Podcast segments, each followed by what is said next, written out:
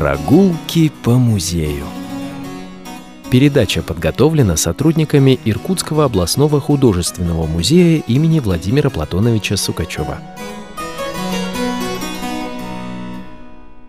Добрый день, уважаемые радиослушатели!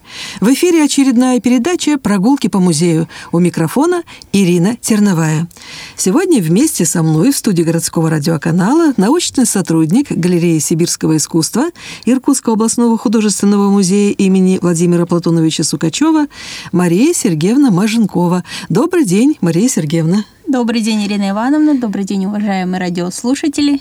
Мне очень приятно, что вы выполняете обещанное. То есть мы сегодня с вами продолжаем цикл прогулок по залам главного здания нашего музея на Ленина 5. И сегодня вы предлагаете нам внимательно рассмотреть портрет императрицы Екатерины II, работы известного русского живописца Дмитрия Левицкого. Кто такая императрица Екатерина II, мы знаем и из учебников истории, из исторических романов, из фильмов, поэтому, наверное, представлять ее нашим радиослушателям мы не будем. А вот о художнике Левицком давайте поговорим отдельно. Итак, Дмитрий Григорьевич Левицкий. Дату его рождения, насколько я знаю, э, до сих пор еще вот историки уточняют. 1735 или это 1737 год. Но известно одно, что это великий русский живописец украинского происхождения, виртуозный мастер парадного и камерного портрета. А что дальше? Да, мне тут хочется добавить одну немаловажную деталь. Дело в том, что в XVIII веке у нас в России происходит вообще очень э, резкий такой поворот поворот искусства, искусство становится светским. В середине XVIII века открывается Академия художеств в Санкт-Петербурге. Уже как бы Россия представляет свое академическое искусство. И, конечно, изначально пришлось э, при открытии Академии приглашать э, в преподаватели европейских мастеров-художников, потому что наши знали, конечно, живопись церковную, иконописные э, каноны, но с приемами художественными светскими они были незнакомы. Как изобразить драпировки, грамотно передать фактуру ткани или меха, как э, пропорции лица выписать или рук и так далее. И получилось, что первые преподаватели в Академии художеств были как раз европейские мастера. А вот один из первых русских профессоров Академии художеств был как раз художник Дмитрий Григорьевич Левицкий. Все-таки давайте мы обратимся к биографии этого художника, потому что, к сожалению, в архивах а, сохранилось очень мало сведений о его жизни и творчестве. Но я уже сказала, что даже дата его рождения определена так очень приблизительно. Но известно, что будущий живописец родился на Украине, в маленьком селе на Полтавщине, в старинном Поповском роду священника Василия Носова. Сам же отец Левицкого, Григорий, был человеком талантливым и образованным. Он 13 лет прожил в Польше, где овладел в совершенстве граверным делом и после стал известным графиком, но уже на Украине. Ученый делает предположение о том, что сам живописец получил образование в Германии и вернулся на родину уже профессиональным художником и под фамилией своей матери Левицкий. Хотя есть и предположение, что все же свои первые уроки живописи Дмитрий Григорьевич получил дома от своего отца. С ранних лет его окружали близкие к искусству люди – и духовенство. Естественно, такое окружение поспособствовало отличной образованности и начитанности будущего художника. Полагают, что Левицкий унаследовал от отца и уникальное чувство композиции, и технику рисунка, и умение идеально работать с натурой. Есть также предположение о том, что в 1752-55 годах Левицкий знакомится с известным живописцем Антроповым, который в свое время расписывал Андреевскую церковь в Киеве. Доподлинно неизвестно, участвовал ли сам Левицкий в росписи собора, однако в 1758 году Дмитрий Григорьевич переезжает в Петербург, где не только становится учеником Антропова, но и живет в его семье, а позже начинает свое обучение в Академии художеств. Ну и, конечно, известность художнику принесли картины, выставленные в 1770 году на экспозиции Академии художеств невозможно было не заметить в работах Левицкого превосходное умение сочетать интенсивность цвета с тональным единством и богатством оттенков. Историкам неизвестно, существовали ли другие учителя, оказавшие сильное и серьезное влияние на Дмитрия Левицкого, но, судя уже по первым портретам, написанным им, его стиль разительно отличался от стиля его учителя Андропова – Манера самого Левицкого самостоятельная и гораздо более созвучна западноевропейской. Ну, если на самом деле он а, получал образование в Германии, так оно и должно быть. Она непринужденно характеризуется большой гаммой полутонов, смечающих интенсивность цвета и, главное, обладает характерной световоздушной средой.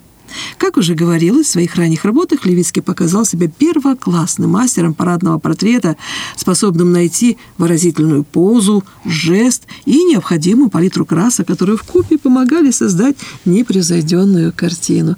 Но и тем более, как вы говорите, все эти его таланты, они пригодились ему в Академии, где он был по существу первым русским академиком. Ну, а теперь давайте все-таки э, пройдем по залам нашего музея и подойдем к прекрасному портрету Екатерины II. Как известно, в 1782 году, это, кстати, год празднования 20-летия вступления императрицы на престол, Левицкий и создает свой знаменитый портрет Екатерины II. Но также поводом для написания этого портрета послужило учреждение звезды и ордена Святого Владимира – Первый орден возложила на себя императрица в сентябре 1782 года. Вот он-то и изображен на портрете императрицы. Итак, давайте напомним нашим радиослушателям, что этот известный портрет относится именно, я уточняю дату, к 1782 году. И хранится он в Государственной Третьяковской галерее в Москве. Так вопрос, чей портрет находится в Иркутском художественном музее? Это вопрос не праздный, потому что первоначальное название его – мужской портрет. Так все-таки кто изображен на иркутском портрете? Мужчина или женщина? И вообще, как этот портрет попал к нам в художественный музей? А, да, действительно, непростая судьба некоторых произведений искусства. А, портрет работы Левицкого с изображением Екатерины II а, к нам попал а, в 20 веке Пришел он, как и большинство экспонатов того времени, из частной коллекции Валериана Величко. Мы с вами не раз вспоминали имя этого замечательного московского э, врача, а также коллекционера, мецената. И да, наверное, напомним нашим радиослушателям, что с 1965 года по 1992 год Иркутский художественный музей получил в дар около двух тысяч произведений искусства из э, личного собрания вот такого замечательного коллекционера. Переданные экспонаты во многом изменили постоянную экспозицию музея, потому что собрание иконописи стало одним из самых значительных в Сибири. Там действительно разные школы теперь представлены. Мы можем балканскую, новгородскую показать, московскую, северные письмена. Около 60 уникальных изделий декоративно-прикладного искусства русского художественного серебра 17-18 веков тоже составили весомый раздел в коллекции музея. И, конечно, гордостью стали произведения известных русских европейских мастеров Карла Брюлова, Александра Иванова и Василия Верещагина, также Бенуа, Гончаровой, Кузьмина, Мавриной, голландца Ваувермана и француза Трайона – все вот это теперь у нас, у нас в запасниках. Поэтому да. да, и мы с вами, кстати, в одной из передач непременно упоминали, что две уникальные графики великих, известных, всемирно известных импрессионистов Клода Мане и э, Камиля Писаро тоже в нашей коллекции, и иногда имеем счастье и честь представлять их нашей публике. Конечно, замечательная коллекция, и, наверное, все-таки, если сейчас мы говорим о портрете, так все-таки это портрет Екатерины II. Или все-таки это мужской портрет? Вообще, почему такая интрига-то получилась? Получилась интрига из-за того, что портрет поступил э, в не очень хорошем состоянии. Верхний красочный слой, мы будем говорить, что написан маслом на холсте, но э, сверху еще покрывают э, иногда лаком специальными какими-то укрепителями. Лак, он имеет э, свойство, во-первых, темнеть, во-вторых, набирать, к сожалению, некую грязь, века 18 печное отопление сажи и все прочее. К сожалению, тоже в живописи наши реставраторы, наверное, вам больше об этом расскажут, как это сложно все вычищается. Пришел этот портрет под названием «Портрет вельможи кисти неизвестного художника». То есть проглядывалось лицо, проступало на портрете, фон был очень темный, было очень непонятно. И, конечно, над ним были произведены реставрационные работы. Произошла расчистка портрета. В ходе этой расчистки появилась диадема, появились сережки, появились узнаваемые черты лица. И, в общем-то, уже стало понятно, что никакой не мужчина, что у нас э, прекрасная дама, и не просто прекрасная дама, а узнаваемая историческая личность Екатерина II. И дальше, после реставрации, уже происходила так называемая атрибуция картины. Вот есть такое замечательное слово, наверное, поясним, что не всегда приходит картина в музей строго от автора с подписью с обратной стороны, что это автор, и все достоверно неизвестно. Нет, приходится иногда устанавливать личности той или иной картины или другого произведения по косвенным признакам, по тем же эскизам художника. Делается в некоторых случаях экспертиза, возят на рентгеновские снимки и просвечивают различными ультрафиолетами и так далее, лучами. Непременно, если э, занимается кто-то ведет ведущий специалист э, тему определенную и знает творчество художника, то знают не только по картинам, по истории, знают по мазку. То есть вот этот художественный почерк тоже вполне узнаваем. Тот же самый картина «Квадрат Малевича», то есть он не просто вот закрашен очень ровненько, там действительно рука мастера, как она ходит, как она водит кистью, все эти абсолютно э, видны э, приемы. А далее у нас э, замечательный наш сотрудник музея Людмила Николаевна Снытко проводила атрибуцию, непростую атрибуцию, в ходе которой появилась фамилия Левицкого. На портрете появилась она пока со знаком вопроса. Пусть это тоже пока никого не смущает. Есть такие портреты в экспозиции, не только портреты произведения. Это такой промежуточный вариант, когда работа над атрибутированием еще ведется. И э, уже Людмила Николаевна сумела доказать, что это не мужской портрет, а женский, что время создания установили. Но понять, кто на портрете, зная аналогичном портрете Екатерины Третьяковской галереи, особого труда тогда не составило. Портреты казались идентичны. А вот авторство портрета э, помогла доказать уже реставрация. Э, Все та же реставрация, она проводилась у нас замечательным реставратором Рувцовой. И на обороте картины под дубляжным холстом ей была обнаружена надпись «Левицкий». Таким образом, фамилия автора портрета тоже появилась. Но надо заметить, что продолжается работа изысканий, то есть на самом деле это очень такой долговременный труд установления личности картины, потому что сотрудник делает запросы в архивы, в том числе мы в столичные архивы обращаемся, в музейные архивы, и вот по крупицам собирается такая интересная информация, которую потом очень приятно рассказывать на экскурсиях, когда стоишь у портрета и говоришь, вот начиналось, представляете, с такого затемненного полотна кисти неизвестного художника. А вот э, теперь имеем возможность представлять работу Левицкого. У нас так далеко в Сибири, в нашем музее. Да, тем более, если сравнить два портрета, портрет, который находится э, в Третьяковской галерее, где четко написано, что это портрет работы действительно Левицкого, и наш портрет, они абсолютно одинаковые. Да, такая одинаковость называется э, повторением. Здесь есть еще один э, нюанс. Очень часто мы слышим слово копия. Копией называется произведение, сделано чужой рукой. Если сам автор повторяет себя еще раз, у нас, кстати говоря, замечательная работа есть э, кисти Вижели Брен, так вот шесть таких вариантов работ есть, э, шесть повторений. Одну из них несколько лет назад Эрмитаж привозил на выставку, и мы их прямо ставили рядом и видели абсолютную идентичность.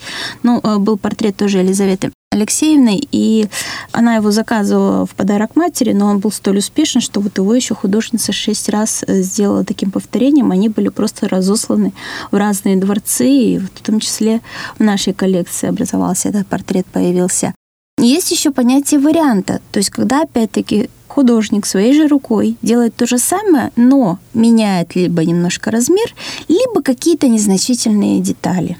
У нас пример есть э, картина Поленова «Христос и грешница», а, ну, во-первых, она уменьшенный вариант, то есть по размеру она меньше, а во-вторых, очень интересно нас подсказали посетители наблюдательные, что надпись на храме выполнена разными языками. На одном на иудейском, а на другой картине на греческом. Вот вам, пожалуйста, такие нюансы тоже присутствуют. как бы помечтать о том, что все-таки наша Екатерина, она была написана первой Левицким, а вот то, что сейчас э, находится в Третьяковской галерее, ну, это может быть повтор. Ну, опять же, э, это только наши мечты, только наши догадки. Но вы знаете, вот эта вот идея, которую вы подсказали, мне кажется, она может быть э, вполне воплощена, когда э, мы ведь можем обратиться к нашим московским коллегам и получить вот этот портрет для того, чтобы привести его к нам в Иркутск, и чтобы иркутяне увидели или полную схожесть этих двух портретов, или все-таки нашли какие-то детали, какие-то фрагменты, ну, которые могут нам подсказать первенство или вторичность вот данной работы. Но это, безусловно, очень интересно. И вот мне кажется, сегодня гордость, по-моему, наполняется наша с вами, как сотрудников художественного музея, да и, конечно, по-моему, всех аркутян о том, что вот такая уникальная работа вот этого, безусловно, талантливейшего живописца находится именно у нас в Иркутском художественном музее. А вот теперь давайте поговорим о самом портрете. Вот когда мы говорим о портретах, то различаем их разновидности. Парадный портрет, камерный, интимный. Так вот, какой разновидности портретов относится вот эта картина кисти Левицкого? Портрет Екатерины II, несомненно, относится к парадному портрету, причем э, действительно, как вы уже упоминали, э, парадный портрет в стиле западноевропейских мастеров. Давайте разберемся, что такое парадный портрет. Это разновидность портрета исторического. Э, возник этот жанр при дворе во времена правления монархов, то есть надо было непременно увековечить изображение, достоверно увековечить. И смыслом и целью авторов парадного портрета было не просто умение максимально точно передать черты личности, а написать так, чтобы восславить, возвеличить человека. Действительно, от портрета XVIII века, если мы заходим и видим изображаются, во-первых, э, сам масштаб, то есть это может быть в полный рост натуральную величину, может быть даже крупнее портрет изображаться, чем вы есть на самом деле. Поза, поза очень торжественная, очень официальная. И что самое главное, это, конечно, одежда. На самом деле художник мог не справиться с чертами лица и набрать вам там нос скривить, глаз как-то сделать но достоверно точно прописывались э, награды, ордена, заслуги, медали и так далее, потому что здесь важно было указать степень, э, уровень и так далее. Еще хитрый был момент. Если вы заказывали свой парадный портрет, он был написан с некими э, регалиями, отличиями, и через несколько лет вы получали очередной орден – вы приглашали художника, и этот орден дописывался вот ваш портрет. То есть, по сути, это некий социальный паспорт э, в назидание такого потомкам, потому что где развешивали, где выставляли парадные портреты, это, конечно, залы, это приемные были, кабинеты, где каждый приходил посетитель, сразу уже видел, что у вас э, ваш предок замечательный имел такие-то заслуги перед государством парадные портреты, да, продолжаем. И сейчас еще доберусь до камерных. Мастера этого жанра, конечно, были всегда угодны при дворе, всегда получали э, заказы, и хорошие заказы, и деньги за эти заказы получали. Есть э, нюанс между западноевропейским э, портретом и нашим русским парадным портретом, потому что Левицкий-то как раз написал Екатерину в стиле западноевропейского. Задний план также насыщен, то есть мы видим колонну античную, красивую, мы видим роскошные драпировки, мы видим ее костюм, сейчас мы непременно еще поговорим.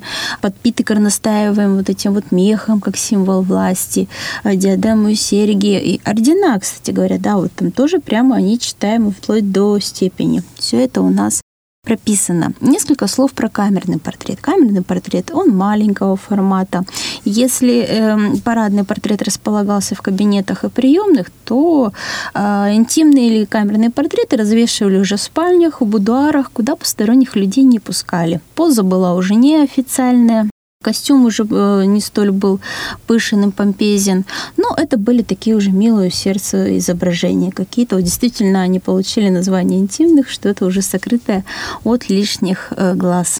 Кстати, вот совсем э, скоро мы открываем выставку, которая будет рассказывать и о парадных, и о камерных портретах. Я думаю, что наши радиослушатели с удовольствием, вспоминая нашу передачу, посмотрят и действительно для себя выберут те портреты, которые им э, кажутся ну, наиболее как бы созвучными вот э, их душе, их каким-то целям или устремлениям. Но я хочу зацепиться за одно слово, которое вы сейчас произнесли. Костюм, что очень важно изображение костюма на портретах. Ну, известно, что Екатерина II была законодательницей моды. Современники писали, что императрица была привлекательной женщиной. Э, справедливо считают, что Екатерина не в пример своей предшественнице Елизавете Петровне была скромна и даже экономна в вопросах гардероба. Ну, понятно, немка происхождению, воспитанная в скромном достатке, она пронесла через э, всю жизнь вот эту немецкую бережливость.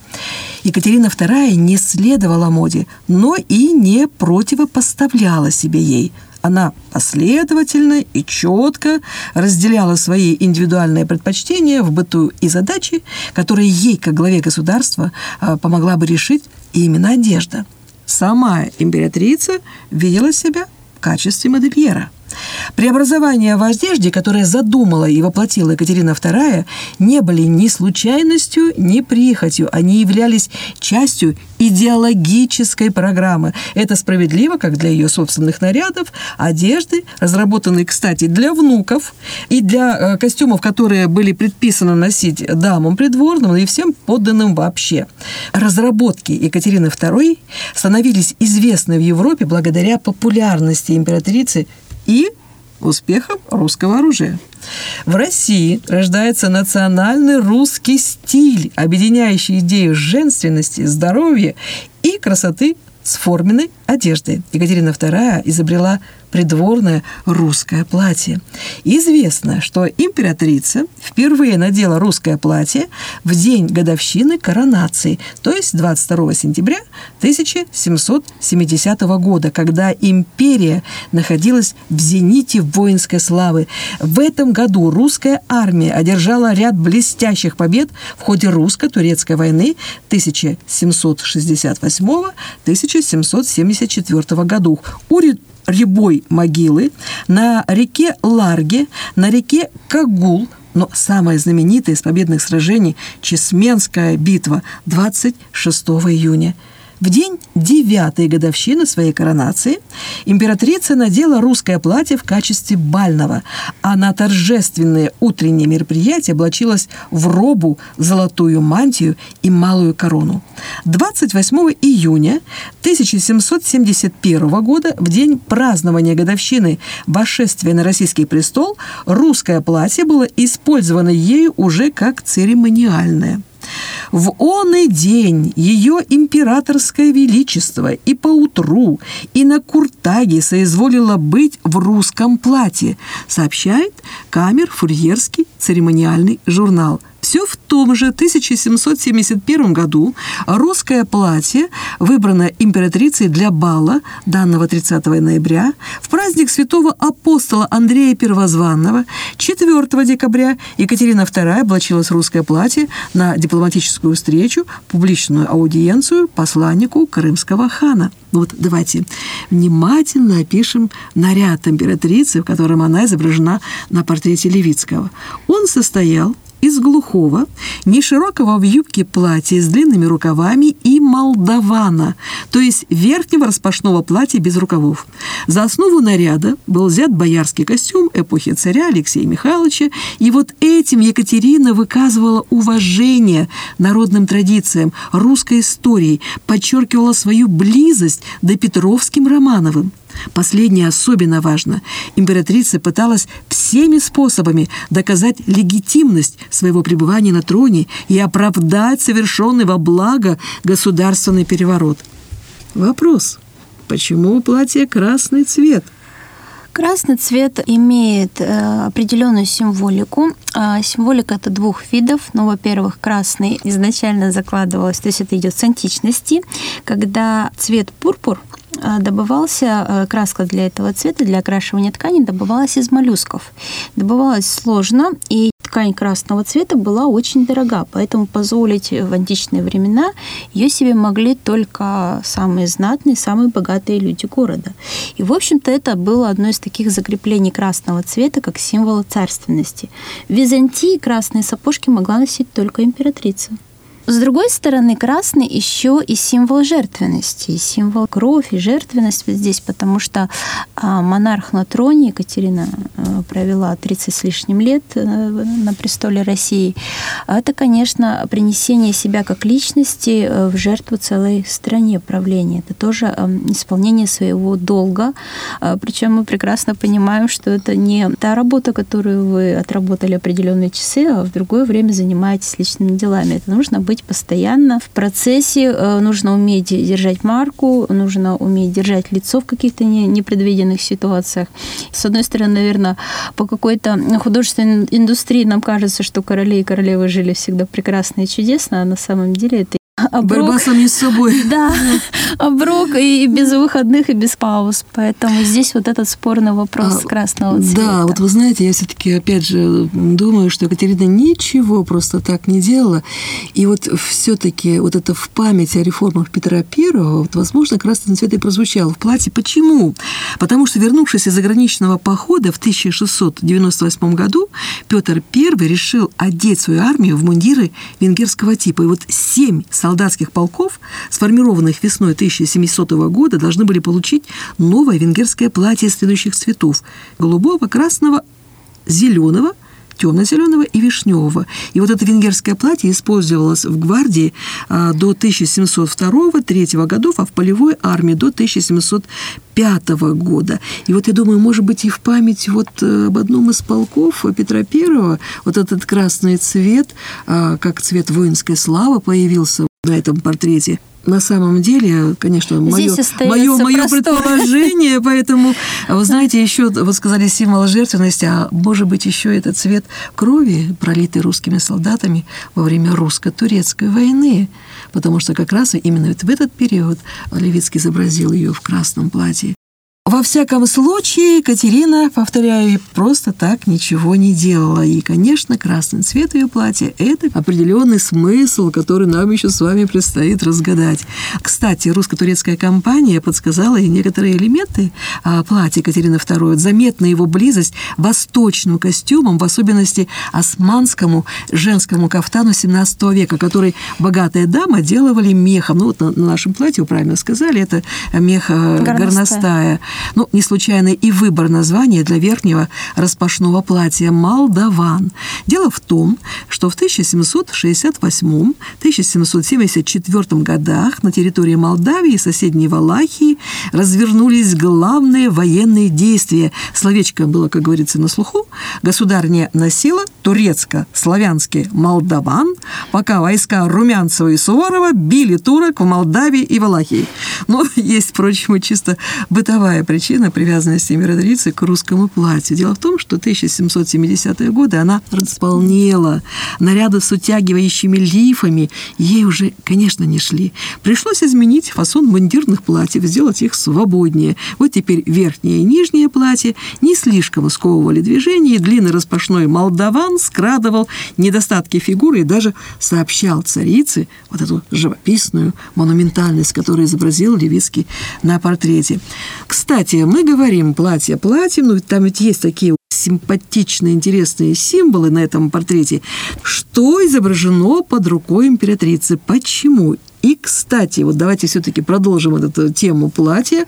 А вы сказали, что на нем изображены ордена. Сколько орденов изображено на этом портрете? Три ордена представлены у Екатерины II. Первый мы непременно видим голубую ленту орден Андрея Первозванного. Первый орден, который учредил Петр I при э, приведении э, ордерной системы, возведении вообще в России орденной системы. А второй – это военный орден святого великомученика и победоносца Георгия. Кстати говоря, этот орден учредила Екатерина II. И за всю историю этого ордена только 25 человек были награждены высшей степенью степенью. А до наших дней нам почему очень, наверное, знакома символика этого ордена, потому что как раз черно оранжевая лента э, этого ордена да, стала сейчас символом Георгиевской ленточкой, стала сейчас символом победы. Мы вот в 21 веке продолжаем пользоваться этой учрежденной символикой. И орден э, Святого Владимира, там также э, мы можем разглядеть то, что я говорила, mm-hmm. очень четко прописывается. Ну вот об, об этом ордене да. я бы хотела поговорить особо. А все-таки mm-hmm. вот какие символичные предметы находятся на этом портрете? Да, предмет очень очень интересно, что Екатерина указывает рукой, а у нее виднеется край стола, совершенно роскошная барочная ножка этого стола, и богатейший чернильный прибор. Чернильница стоит. Не случайно ее туда совершенно Левицкий поместил, потому что Такие вот парадные исторические портреты, они изобилуют символикой, несут дополнительные смыслы нагрузки. Можем сейчас и гадать, и предполагать, но с большей долей вероятности здесь, вот как костюмом он Екатерину представляет как э, правительницу, как э, вседержавную императрицу, но а, хотелось же художнику отразить и другие э, стороны личности Екатерины. А что мы знаем? Что там это была очень просвещенная для своего времени и века, да, считаю, что женское образование было не совсем в части. Переписывалась она с выдающимися э, философами, мыслителями в Европе. И самое интересное, вот я тоже в экскурсии этого портрета всегда рассказываю, что Екатерина ведь сама была прекрасным литератором. Она писала э, пьесы, которые ставились и имели успех. И успех они имели не потому, что на титульном э, листе стояло имя императрицы в авторах, а потому что это было смешно, злободневно, и народ действительно на это ходил, смотрел и радовался, и это было популярно. Но под конец жизни, когда у Екатерины уже появились внуки, у нее было шестеро внуков, она им сама сочиняла сказки. Вы представляете, насколько личность разнообразна, насколько она многогранна, что она может может и управлять страной, она может командовать войском. Она была, кстати говоря, замечательной наездницей в мужском и в женском седле и обожала охоту, пока вот э, полнота ее не настигла. Она сама с удовольствием выезжала, охотилась, соколиной охотой занималась. И вот тут же, может, э, могла сесть за стол и написать сказку. К слову сказать, э, как-то я находила одну из сказок Екатерины, действительно занимательная, поучительная история. Вот вам, пожалуйста.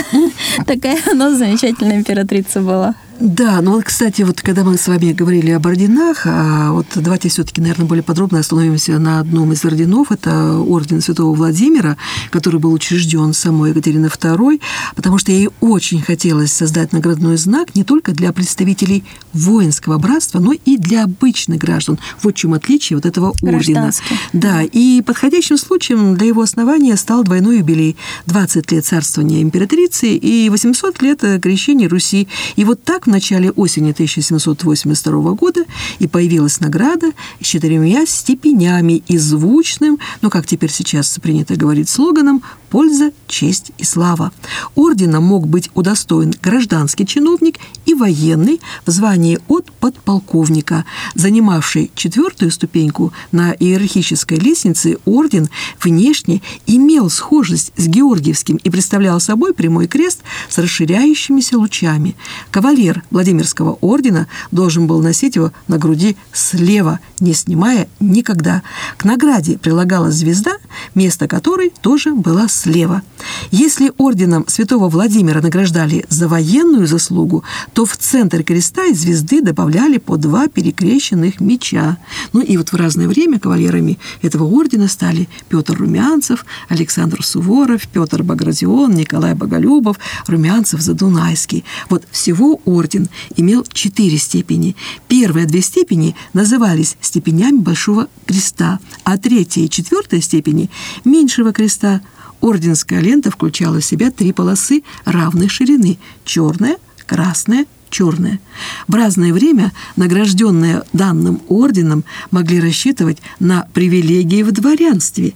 Так, начиная с 1845 года, награжденным орденами святого Владимира и святого Георгия любых степеней обеспечивалось право потомственного дворянства, в то время как для других российских орденов обязательным требованием было награждение высшей первой степенью. Но с 1910 года данный порядок был изменен, так лица, награжденные орденом святого Владимира четвертой степени, получали право лишь на личное дворянство.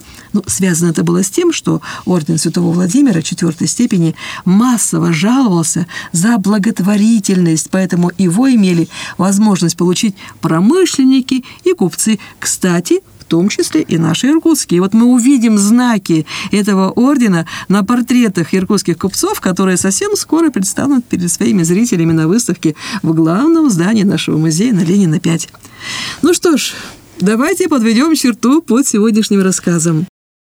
Итак, портреты XVIII века – это важнейший жанр в живописи. Портреты Левицкого сосредоточили в себе все художественные достижения того времени. Художник как будто угадывает душу и темперамент своего героя, играет гаммой цветов, тонко передает изгибы тела, пишет идеальный свет. Как заметил Сергей Дягилев, всякий портрет Левицкого больше похож, чем сама модель. То есть он говорит нам больше, чем лицо этой модели. Созданный Левицким образом Екатерины II выражал стремление к идеализации личности государыни. В образе императрицы заложены просветительские идеи об истинном монархе, который царствует ради народа и сам первый подчиняется законам своего государства. Ну, а Иркутскому художественному музею повезло, что в его коллекции находится уникальный портрет Екатерины II в красном платье. Повезло как и всем нам, потому что сегодня мы узнали, наконец-таки, очень интересную информацию об истории парадного портрета и о замечательном русском живописце Дмитрии Григорьевиче Левицком. Благодарю вас, Мария Сергеевна, за то, что вы пришли к нам в студию городского канала. Держите свое слово. Мы ждем вас на наших новых передачах. Мы будем продолжать говорить о портретах, о известных личностях. Ой, тем более так много портретов вот скоро будет выставлено в нашем музее, которые, повторяем, мы и долгие годы не показывали, они находились в хранилищах, находились на реставрации. Но вот сегодня такая первая ласточка у нас с вами здесь, да, вот а в череде вот этих портретов. Уважаемые радиослушатели, наша передача, к сожалению, подошла к концу. Сегодня у нас в гостях была научный сотрудник галереи сибирского искусства Мария Сергеевна Маженкова. Благодарим вас за участие в нашей передаче. Желаем творческих успехов. Ну и я уже повторяю, конечно, новых встреч с нашими радиослушателями. Спасибо. До новых встреч. Уважаемые радиослушатели, мы по-прежнему ждем ваших откликов и пожеланий. А пока до свидания. Берегите себя и своих близких. Прогулки по музею. Передача подготовлена сотрудниками Иркутского областного художественного музея имени Владимира Платоновича Сукачева.